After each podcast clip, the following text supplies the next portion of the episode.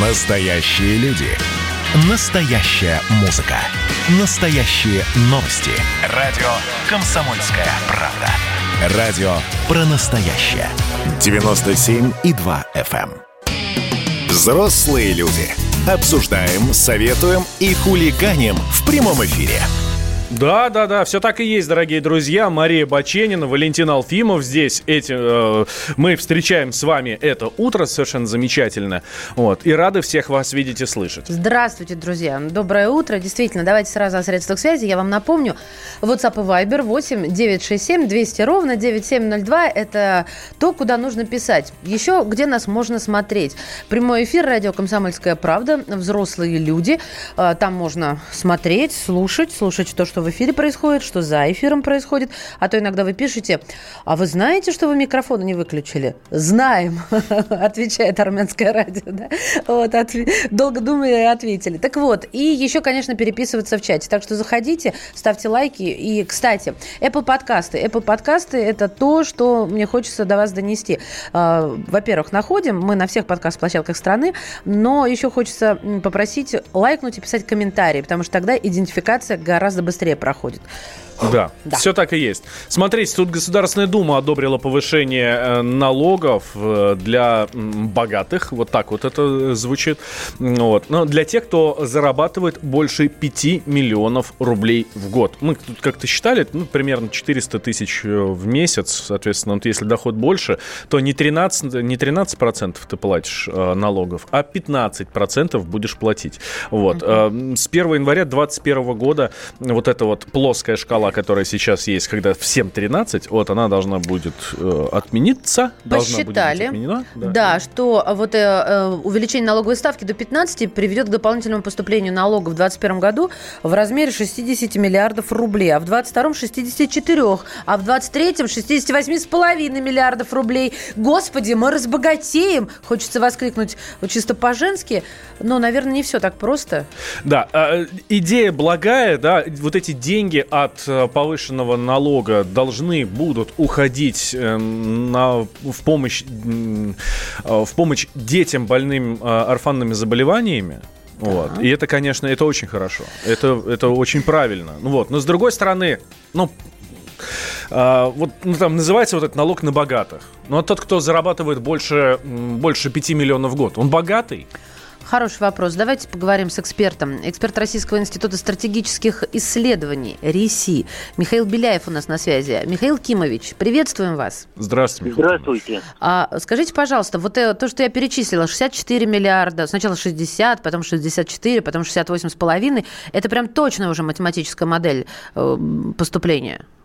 Нет, ну как, это, конечно, прогнозные расчеты, но они ориентировочные. И исходят из того, что у нас, ну, все-таки, наверное, количество, число людей, которые зарабатывают вот больше 5 миллионов э, в год, э, ну, как-то предполагается, что будет увеличиваться по мере того, как у нас будет крепнуть и развиваться наша экономика. Вот, собственно, из этого исходит. Но мы понимаем, что все прогнозы, они, в общем, достаточно приблизительные. Но ориентир вот такой вот. А это серьезные суммы или, ну, нам не, для меня они, безусловно, серьезные, а для государства? А вы знаете, мне кажется, что вообще вот его налогом, я тут немножко э, ударюсь в политэкономию, в такую теорию, вот вообще налог, он, когда взимается налог, он не имеет никакого целевого назначения. Вот то, что имеет целевое назначение, называется сбором.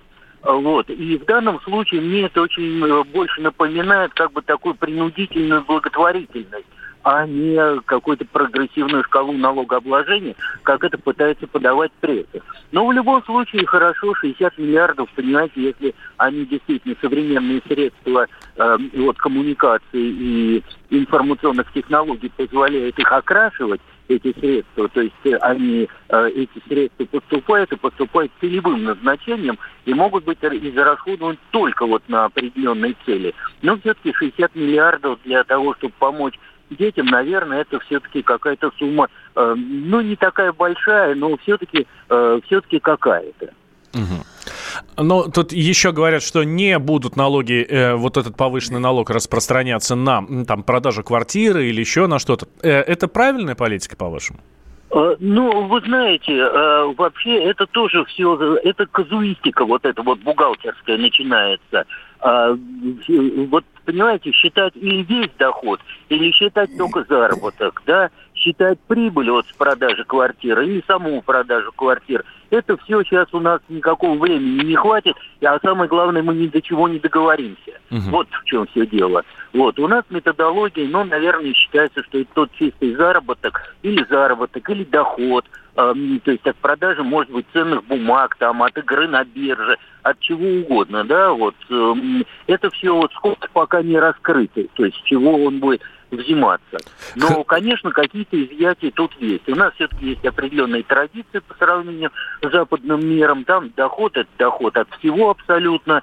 Вот, у нас все-таки мы привыкли как-то больше ориентироваться, во всяком случае, в таком бытовом сознании, что доход – это все-таки то, что мы получаем в виде заработка, ну и в крайнем случае, вот, э, может быть, те, кто э, владеет какими-то ценными бумагами, дивиденды, вот проценты по вкладам, вот э, Хотя тут я не уверен. Вот понимаете, это проблема. Это проблема, разъяснения которой пока нет.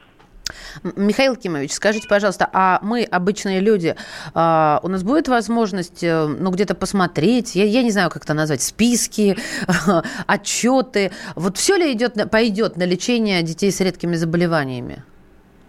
Алло. Да, да, да, да, да. Михаил, Михаил Кимович, мы узнаем, куда пошли эти деньги, или это будет от нас скрыто? А, ну, вы знаете, ведь мы же по другим бюджетным статьям как-то не видим, куда это, что да. если, допустим, вот есть какие-то расходы на социальное вспомоществование, вот другое, да, или на школу, или на больницы. Мы же не видим адреса, куда это поступает. Вот вряд ли здесь мы что-то увидим конкретное. Ну, наверное, прессе будут всплывать какие-то информационные сообщения, что вот там такому-то ребенку помогли вот в результате новых вот этих нововведений вот так-то, так-то, вот этому помогли вот так-то, так-то. Но чтобы каких-то комплексных таких отчетов, э, я думаю, ждать и ждать, наверное, э, не, не, придется. А, и, наверное, последний вопрос, Михаил Кимович. Ну вот сейчас есть вот этот проект, да, обозначили, э, кому он пойдет, там, с каких сумм будет э, повышенный налог, за что будут снимать, за что не будут снимать этот повышенный налог. Но это же только первое чтение. Впереди еще второе и третье. Наверное, еще будут изменения, да? Да, вы знаете, вот я по своему опыту, когда, ну, тоже приглашался в качестве эксперта ну, по разным финансовым вопросам, да, иногда то, что выходит в первом чтении и потом подходит к третьему, ну, там очень много изменений и иногда до неузнаваемости. Но не всегда надо сказать, что это выхолащивается э, закон. Бывает, к сожалению, и такие случаи, когда выхолащивается очень много. Но иногда и чаще всего это конкретизация. И вот конкретизация тогда дала бы ответы на те вопросы, которые вы мне задавали в начале нашей беседы. Хотя, к сожалению, бывает и такое вот э, что вот начинаются такие поправки, которые, в общем-то, закон, ну, существенно его, так сказать, остроту и практическую значимость снижают. Я что-то не буду перечислять какие, но а, э, по финансовой части это так и было. Вот очень многие такие законы, вот, э, к сожалению, мы видели, как они выдвигаются в такой достаточно конкретной и такой практически значимой форме, а потом там какие-то острые углы снимаются, снимаются, снимаются, и, Понятно. в общем, угу. выходит в таком более беззубом виде. Спасибо вам, Михаил Евгеньевич. Большое спасибо. Хорошего дня. Эксперт Российского института стратегических исследований РИСИ Михаил Беляев был у нас э, в эфире. Ну, Кстати, так... большинство россиян, извини, Валентин, перебила угу. тебя, большинство россиян одобряют этот э, налог, э, ну, потому что Богатые должны платить больше. А, слушай, ну 13% от 5 миллионов это намного больше, чем 13% от 1 миллиона. Да, а 13, а, а, от 10-15 это еще больше. Не, надо То есть богатые так плачут этим. больше. И плачут больше, и платят больше. Но вы же взрослые люди. И давайте мы сейчас э, проведем ну, достаточно объемную беседу про о нашем будущем, в котором теперь возможно все. Раз и сделали некий прорыв. Вот сегодня мы хотим поговорить, прорыв ли это, почему так много шума. Вся страна слышала об этом. Есть те, кто смотрят в небо и мечтают о звездах. Комсомольская правда. Это радио. Взрослые люди. Обсуждаем, советуем и хулиганим в прямом эфире. Да, все так и есть. Прямой эфир. Радио «Комсомольская правда». Валентин Алфимов, Мария Баченина. Да, это мы. Слушайте, сейчас серьезная тема. А, Дело в том, что в России запретят одиноким мужчинам пользоваться услугами суррогатных матерей. Об этом написала член комиссии по этике и праву Российской ассоциации репродукции человека, адвокат Ольга Зиновьева на своей странице в Facebook. А, Этот а, запрет, по ее словам, вводится приказом Минздрава номер 803Н. А, Прошел регистрацию в Минюсте, ну и вступит в силу с 1 января 2021 года. То есть с этого дня а, в суррогатной программе смогут участвовать... Подожди, если, э, если вся эта история будет подписана, Ну, написано. Он прошел регистрацию в Минюсте и вступит в силу. а, вступит все. Всё, Окей, с 1 января ТЧК. 2021 года. Да. А С этого дня в суррогатной программе смогут участвовать только мужчины и женщины, состоящие или не состоящие в браке, а также одинокие женщины. А, мужикам не надо. вообще, это Да, чё такое? Господи, вообще не люди. В натуре, извините меня за вот жаргонизм, но просто прям хочется что-то сказать достаточно грубое. Сейчас еще одно. А, Кроме того, планируется запретить парам одновременно использовать донорские ациты, это женские репродуктивные клетки, донорскую сперму, донорские, а также донорские эмбрионы, то есть которые не имеют генетического родства с а, парой. А, То есть можно будет использовать одно из двух или ацит, или донорскую сперму. Вот такая история. Ну и так далее и тому подобное. Мы, конечно, решили разобраться. А, В чем дело и вообще а, какие тут ограничения, что теперь криминал, что декриминализировано, потому что запутаться несложно. У нас С, с нами на связи Да. Константин Свитнев, директор компании Росюрконсалтинг, эксперт в области репродуктивного права. Константин Николаевич, здравствуйте. здравствуйте. Доброе утро. Константин Николаевич, что за предложение? Э, В чем тонкости, подвох? Объясните нам, пожалуйста, как вообще вся эта штука работать будет? Э, Смотрите, речь идет о не более чем ведомственной инструкции. Это так называемый приказ Министерства здравоохранения Российской Федерации номер 803Н, датированный 31 июля 2020 года. 19 октября он был зарегистрирован в Минюсте и вступил в законную силу. Но все дело в том, э, вы совершенно правильно сказали, этот приказ не предусматривает э, реализацию программ суррогатного материнства для одиноких, не состоящих в браке мужчин. Это самая главная дискриминационная мера, которая содержится в этом э, документе ведомственном.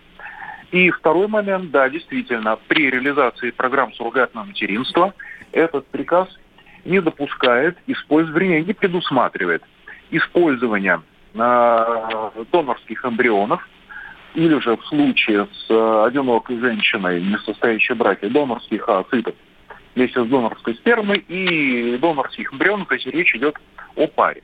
То есть э, при реализации программ суррогатного материнства должно быть генетическое родство как минимум с одним родителем. Но это несправедливо, это дискриминационно по отношению к тем людям, у которых есть медицинские показания к донорству, и которые по этому же приказу могут воспользоваться всеми методами ВРТ, вспомогательных репродуктивных технологий, за исключением суррогатного материнства получается. То есть, э, если женщина вынашивает сама, то да, пожалуйста, можно использовать донорский материал, без каких бы то ни было проблем. Но если у нее есть медицинские показания к суррогатному материнству, допустим, э, отсутствие матки врожденной или приобретенной, это абсолютное показание к суррогатному материнству для всех, э, какие-то синячки, полости матки и прочее, э, она стать матерью по этому приказу не может. Это несправедливо, это незаконно. Есть, получается, ее просто на законодательном это- уровне Но лишают это из- права. а, Именно. Извините, я уточню. Понимаете, Прошу прощения, ведомственная- уточню. Понимаете, да. Это вот же- вы только что Это- сказали про женщину, у которой по медицинским абсолютно показания. То есть, если она только не замужем, она не имеет... Или, люб- или она, и даже будучи замужем, ну, то есть в союзе с а, мужчиной, не имеет Даже все равно права. замужем. Да вы что?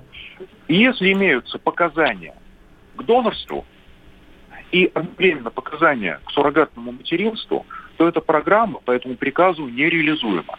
То есть эта женщина стать матерью не может, если одновременно с суррогатным материнством требуется донорство. Если пара состоит в браке, и э, точно так же есть показания к донорству спермы и к донорству ооцитов, то они не могут воспользоваться программой суррогатного материнства. То есть что-то одно Приказ только. требует генетического родства. Хотя есть масса пар, есть масса женщин, которые имеют одновременно и показания к донорству, и к суррогатному материнству. Получается, что эти люди э, лишены такого права. Константин И, Николаевич, вот такой вопрос. Сейчас у нас, да. А, смотрите, у нас с демографией беда, не буду цифрами утомлять, но это все и так знают. И вот такими мерами, по-моему, еще сужают воронку. А, чем тогда, можно сказать, обусловлены или а, оправданы вот эти меры? В чем проблема? Зачем а, Минздрав такие м, приказы создает? Э, Вы абсолютно правы насчет демографии. Только в прошлом году, э, естественно, убыль населения, то есть превышение смертности над рождаемостью, составило 316 тысяч человек. Э, В этом году прогнозируются ужасающие цифры. Я полагаю, что это будет порядка 450 тысяч человек. В том, что касается естественной убыли населения, а абсолютная я думаю, составит где-то порядка 325 тысяч. Но в любом случае цифра ужасающая. Э, Сейчас каждый ребенок э, бесценен. В буквальном смысле этого слова на вес золота. Э, Понять логику Минздрава я не могу. Предыдущий документ, э, который действовал, тоже ведомственный приказ, э, тоже был весьма коряво написан, но по тому приказу еще можно было э, э, помогать пациентам стать родителем. Этот приказ этого не предусматривает. В данном случае необходимо было э, напрямую урегулировать применение суррогатного материнства для всех категорий пациентов, предусмотрев сочетание суррогатного материнства с донорскими программами. И, разумеется, нужно было упомянуть, что и несостоящие в браке мужчины э, репродуктивного возраста, а их э, в нашей стране порядка 15 миллионов, тоже имеют право на применение суррогатного материнства для того, чтобы стать родителями. Я доказал это еще в 2010 году, в августе, когда было по моему иску принято прецедентное решение Бабушкинского районного суда, э, которое доказало, что одинокие, не состоящие в браке мужчины тоже могут становиться родителями по программе суррогатного материнства. По аналогии с одинокими женщинами. Мгм. Это решение было тоже мной там, по моему иску, э, принято уже в Петербурге. Прецедентный кейс Натальи Горской. Мгм. Константин Николаевич, Э, нужно, да. э, вы... э, Давайте мы к вашему делу перейдем. Вы э, в федеральном розыске? Вот, э, у нас, э, у нас в стране по как раз вот тому самому очень громкому делу, когда в январе в Одинцово были, э, в, одной из квартир были найдены несколько новорожденных детей. А, И как дела по нему обстоят? Вы, эм, вы летом были не в России из-за коронавируса, мы это знаем, это об этом сказал ваш адвокат Игорь Трунов. Вот. В России ли вы сейчас и готовы ли вы сотрудничать со следствием? Во-первых, э, э, хотел бы сказать, что говоря о деле, нужно э, использовать кавычки, потому что дело-то дутое и полностью сфабрикованное, так называемыми органами следствия. Э, Я э, подал заявление о возбуждении уголовного дела против следовательницы Смирновой, которая является руководителем, в кавычках, этой так называемой следственной группы по статьям 299 привлечение заведомо невиновных к уголовной ответственности, 285 статья действующего УК, это злоупотребление должностными полномочиями, и 137 статья, это вмешательство в частную жизнь, э, которое, кстати, запрещено у нас по Конституции, поскольку я располагаю документами, именно документами, что следствие сейчас интересует не генетическое родство между родителями и детьми, не то, где эти дети находятся. Они прекрасно знают, что и генетика подтверждена, и дети живут э, в своих семьях вдали от нашего следственного комитета. Они сейчас интересуются сексуальной ориентацией пациентов российской клиник репродукции. Они интересуются сексуальной ориентацией врачей и э, сотрудников компании, которые занимались организацией программ суррогатного материнства.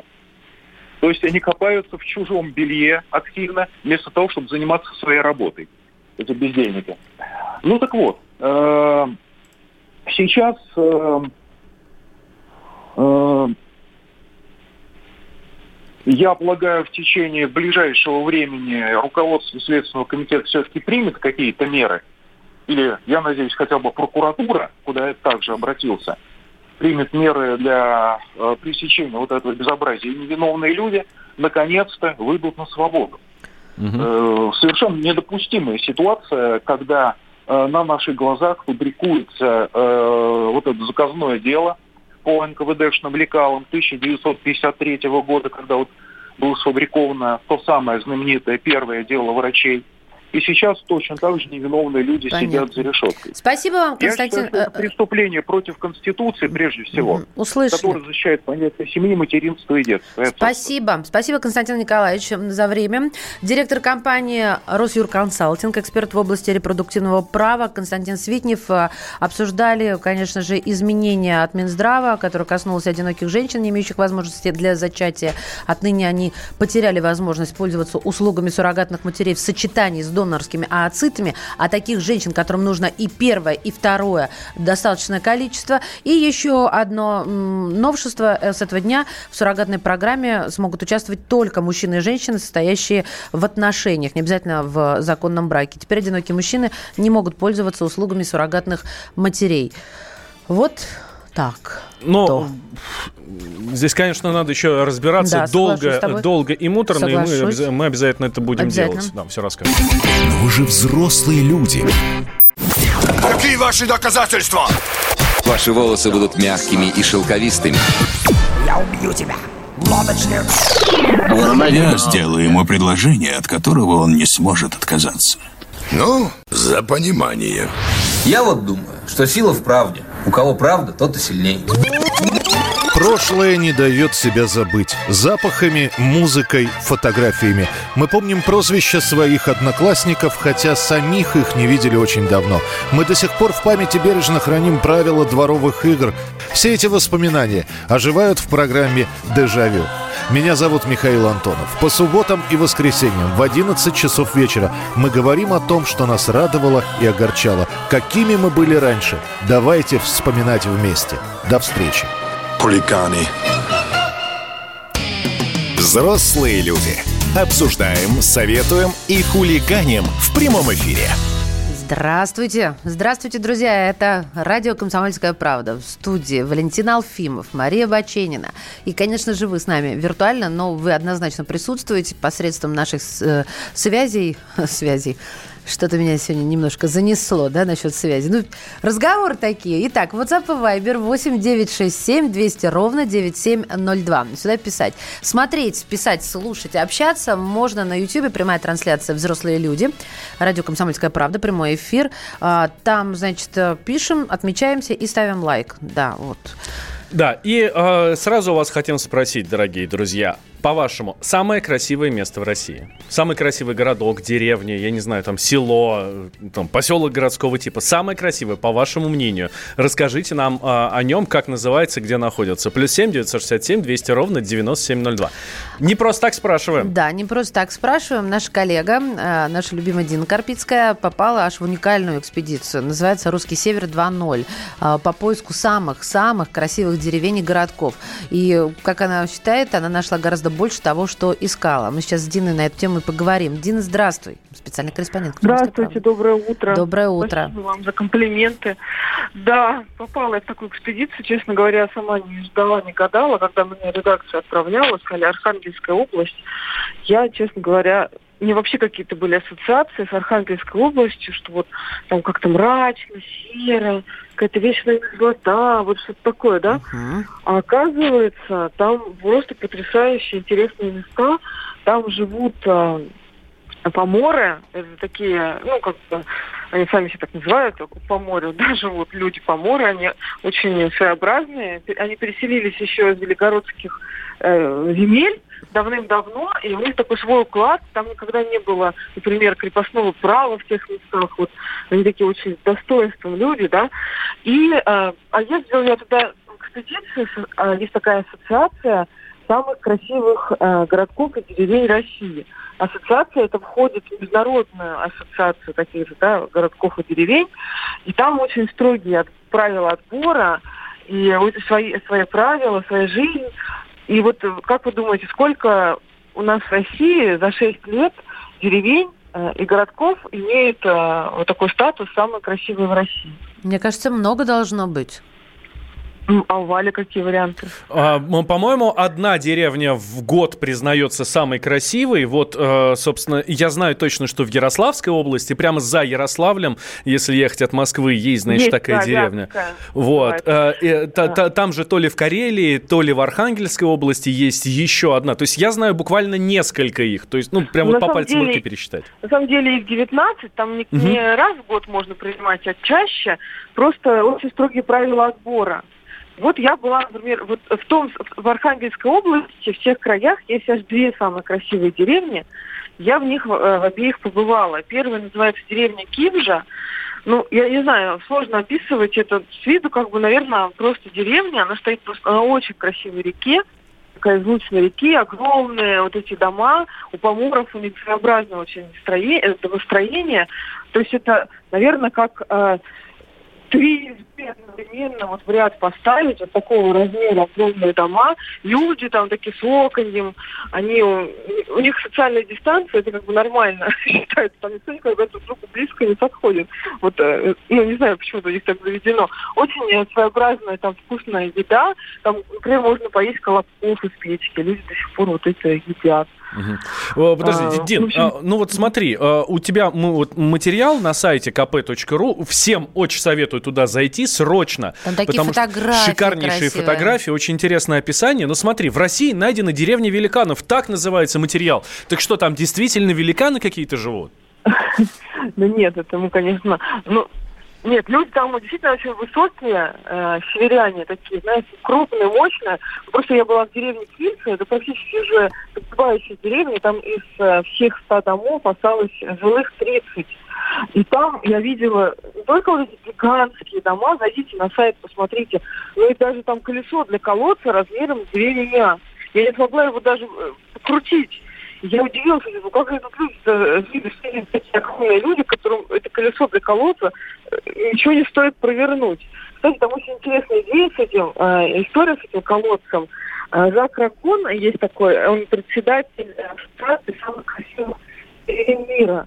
Он очень любит Россию и очень любит наш русский север, и сюда постоянно приезжает. И он, в отличие от многих нас, бывал в этих деревнях, которые я сейчас называла, о которых, например, я даже не думала, никогда в жизни не гадала, что я вообще туда поеду. Если мне сказали, я бы, наверное, рукой махнула и сказала, ой, ладно, здесь мне куда съездить.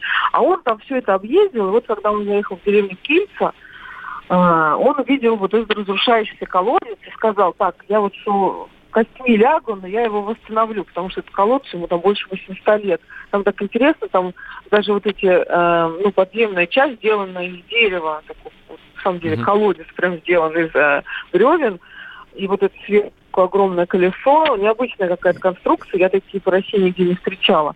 Ну и вот он, значит, собрал волонтеров французских, и на следующий год собирался их туда вывозить. А вывозить это целая история, потому что а, у нас в России дорог нет, как я выяснила. Вот от Архангельска отъезжаешь 20 километров, там еще есть асфальт, а дальше просто грунтовая дорога. И никогда в жизни не проезжал, э, даже не пахло асфальтом.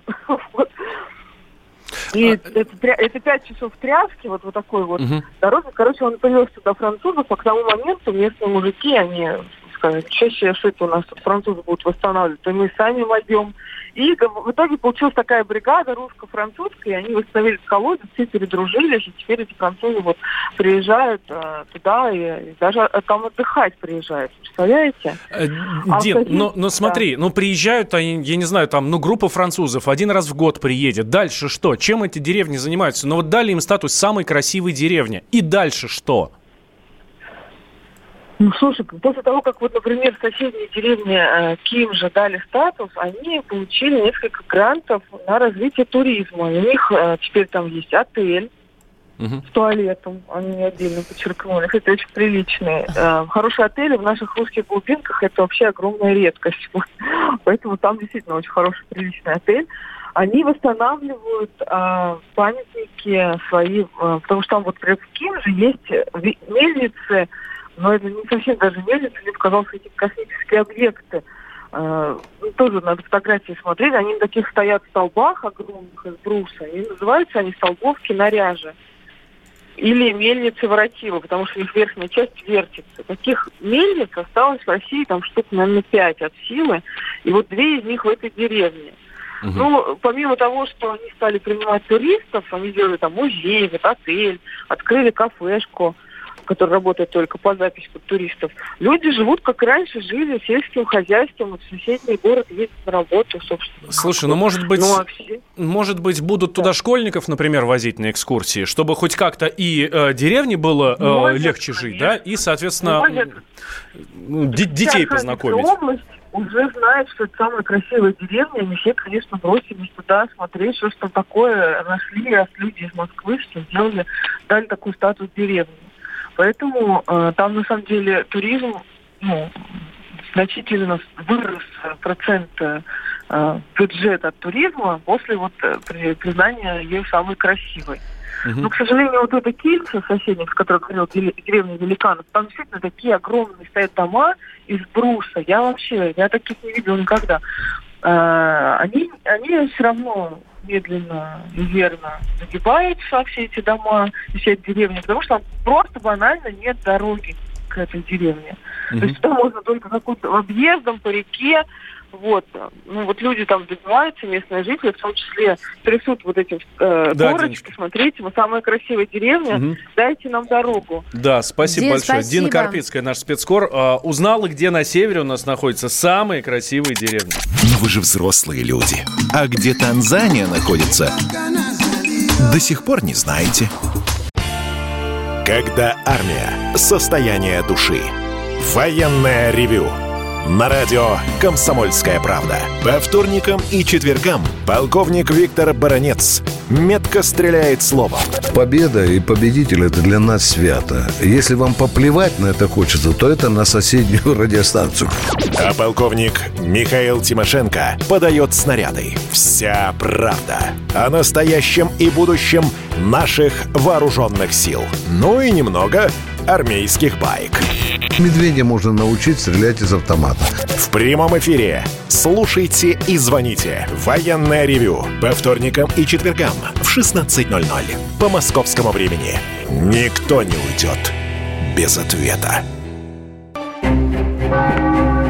Коридоры власти. Да, мы приближаемся с Марией Бачиной к этим коридорам власти. Видим уже вдалеке. Стучимся. Да. Элегантно вот. так. Нам, нам дверь открывается, так... И там Дмитрий Смирнов. Привет, Дима. Нет, он сначала спросил, кто там? Мы говорим, это мы. Да ладно, Дим знает, что мы это мы пришли. В глазок. Доброе утро. Привет. Доброе утро, Дим. Привет, Дим.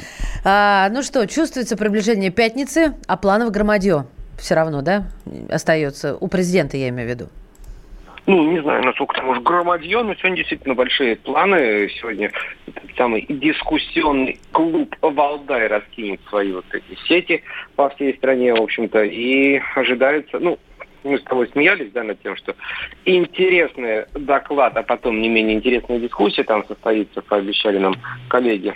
Вот, ну, так оно, в общем-то, и будет. Тут не соврали они. Ничего не убавить, не прибавить. Дим, а, ну, мы, наверное, к Валдаю еще вернемся не раз, но вот о другом заседании с представителями крупного бизнеса, то есть... Э, с РСПП. Да, олигархи. Они попросили через одного из них а, не вводить жесткие меры. А, Путин, вроде как, по словам одного олигарха, это я вчерашнее еще событие описываю, а, согласился. И вот сегодня выходит новость о том, что Путин исключил жесткие ограничения в России из-за коронавируса. Хотелось бы, чтобы ты всю эту историю прокомментировал. А что тут комментировать, собственно говоря? Есть что? Ну, с, с одной стороны, это вот это апокалиптическое э, мышление и настроение, преобладающее в нашем обществе, когда любое сообщение о том, что не будет, или исключил, или не исключил, оно сразу выходит в топ. И все О, Дим, если не исключил, то все. Это значит завтра точно будет введен, ну, по мнению масс.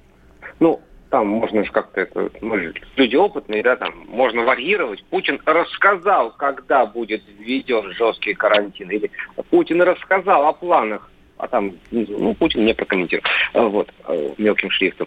Вот, и поэтому каждый раз оно все это влезает, и все, значит, интересуются и комментируют. А там ничего не было, просто Путин еще раз сказал, что мы... У нас таких планов нет, точнее, сказал правительство, поскольку официально правительство этим занимается. Планов введения жесткого карантина нет. Сейчас те меры, которые есть, они, в принципе, достаточны, и ничего страшного, ужасного в России угу. нет случилось. Но в то же время Владимир Владимирович призвал э, предпринимателей в период пандемии следить за соблюдением э, э, правил на предприятиях. И мы лишний раз, пользуясь своим служебным положением, здесь на радио «Комсомольская правда», призываем вас, дорогие друзья, тоже следить за соблюдением тех самых правил. Перчаточки, масочки, социальная дистанция. Будьте внимательны. Вот, не болейте. А, меня другое еще волнует. Э, я не помню, сколько дней назад, э, но то, что президент предложил продлить действующий э, договор, точнее, договор ДСНВ, да? Договор о стратегических наступательных вооружениях. Да, спасибо, да. Валентин, без всяких условий на год. Это показывали по центральным каналам. И США вот выдали ответочку, не согласны продлевать договор о мерах по дальнейшему сокращению ограничений стратегических наступательных вооружений без всяких всяких условий. Скажи, пожалуйста, а что дальше? Для людей, которые просто живут, ходят на работу и не каждый день думают об этом договоре, теряют нить слегка. Вот мы к тебе ну, за это просьбу. Дальше с тех пор уже довольно много чего произошло, в общем-то.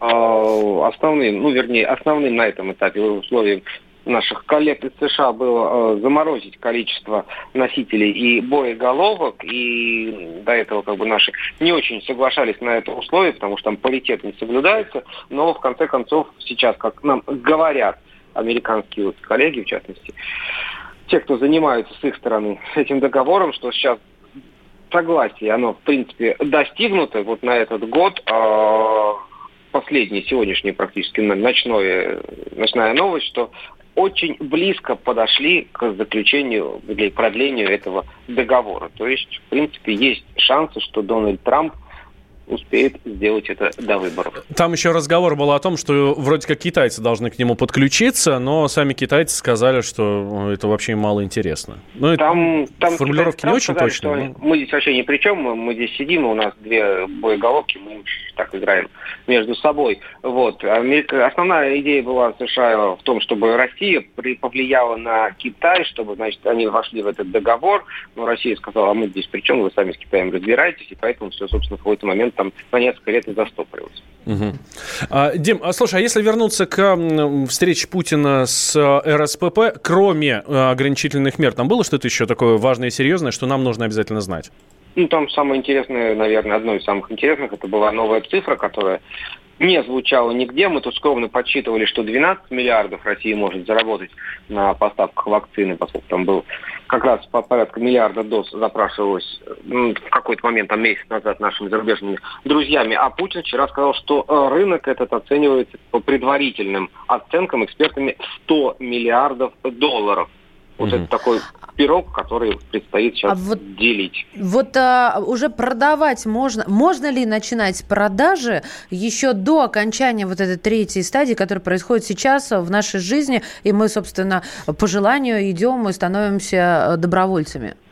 Ну, тут, понимаешь, какая-то. Тут две истории. Во-первых, Путин сказал, что сначала нам надо самим вакцинировать. Да, это первично. Страны, да? да, да, да. А да, потом да. уже продавать. А во-вторых, э, продавать, наверное, можно, но прежде чем, прежде чем закончилась э, третья стадия да, испытаний. Но нельзя начать продавать, пока ее не произвели. То есть нет пока масштабного производства, там рассчитывают через некоторое время выйти на 5-6 миллионов доз в месяц, но это даже для масштабов нашей страны недостаточно.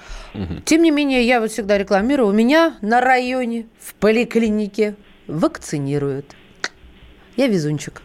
Да. А, ну что из вас никто не сказал? Маша, как здорово, как тебе повезло. Я, я, я что-то... Ребят. Да, это просто вакцинируют, по-моему, уже там чуть ли не в каждой второй поликлинике. Это такая достаточно Анна, нет. история. Напрасно ты. Э, Дим, что еще нам нужно знать обязательно о вчерашнем дне Владимира Владимировича? Ну, вчера он выпил в телевизионном формате с Никитой Михалковым. Ах, да, вот оно, прошло мимо нас. Хотело пройти мимо нас, но нет. Вот. Да, то есть Путин действительно, как было написано у наших друзей, а, приобщился к зум-вечеринкам Вот, но это было Путин выпил в зуме. Забавно звучит, Когда конечно. он да, достал бокал откуда-то сбоку, и Михалков вытащил фужер откуда-то тоже сбоку, они там виртуально чокнулись, ну, 75 лет, это, конечно, повод, ну, оба пожалели, что это происходит. Ну, то есть Путин пожалел на словах, а Михалков, наверное, и в душе тоже, что они не встретились в этот день. Понятно. Слушай, ну тогда, если сказали о прошлом, да, о настоящем, теперь о будущем, и чем сердце успокоится, да, все-таки. Что за планы? Какие Валдай. важные? Не, ну, кроме Валдая, что? Только да, Валдай ждем один Валдай, всем. в общем-то, это главное сегодня. Ну, может, Всем Валдай. рабочие встречи, да. Тут надо упомянуть еще, дать 30 секунд, мы скажем, что вчера встретился он в виртуальном виде с Маратом Куснулиным, вице-премьером, который доложил, как будет решаться проблема водоснабжения Крыма. Мгм. О, кстати, это же Она очень будет важно. решаться. Вот, а, а что там, подробности какие-то? Потому что Крым-то без воды. Ну, там подробности довольно долго рассказывать, суть в том, что найдена схема, когда можно будет а, провести вот эти водоводы из нескольких сразу источников, плюс а, компенсировать потерю за счет ремонта старых тех сетей. И в ближайшее время на работу, в ближайшие 10 дней будет уже развернуто на полную мощность. В 10 дней. Это хорошая цифра, да. Это не как у нас э, часто бывает, что откладывают туда вот. Мы в течение пятилетки займемся вот этим У вот нас даже вопросом. меньше откладывают, ребят, что никто не сталкивался, когда воду э, отключают, э, ну вот э, весной, да, это происходит, или летом, я уже забыла. Летом. Летом, да, А, висит объявление на подъезде, вот такого-то числа, а потом откладывают.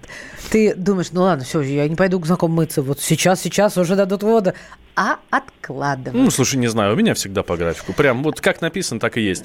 А, Дима, спасибо, Спасибо, большое. Дмитрий Смирнов. Да, наш специальный корреспондент был с нами. Завтра обязательно мы вернемся к Диме в коридоры власти, чтобы узнать, что там происходит. Вот. Но Но я хочу сразу поблагодарить, а то не успею. Ребята, когда Валентин попросил вас присылать красивые места в России, вот Ирина присылает такое количество фотографий. Ирочка, ну что же вы не подписываете, где это? Это какая-то, э, ну, мне кажется, это Европа вы присылаете, а, а не Россию. Потому что, э, не потому что у нас так не может быть, а потому что, ну, чисто европейские, даже с готическими какими-то преобладанием э, ноток здания, замки, да? Хотя я могу ошибаться. Вы, пожалуйста, пришлите, откуда эти фотографии роскошные сняты. Ну что, Хорошего всем дня. Да, хорошего всем дня. Мы обязательно вернемся к вам завтра. Замер троллейбус в троллейбусном парке Перепутал механик провода по запарке Выключив лампочки в сорок электросвечей Люди ночами делают новых людей Такие тонкие стены из цветного картона В светло-серых дворцах из стекла и бетона Доверяя всему, что плетут из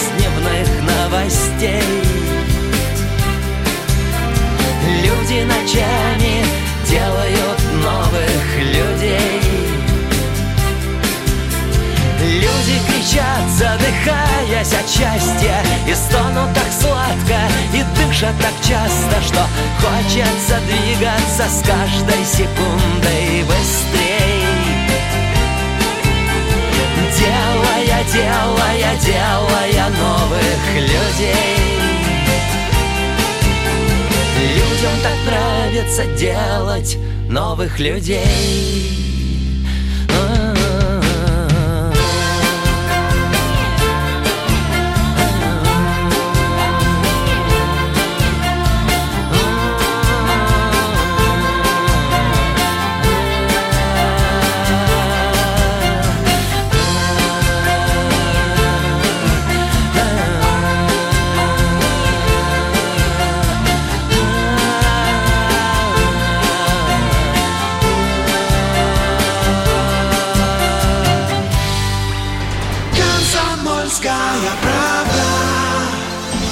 Комсомольская правда. Радио про настоящее.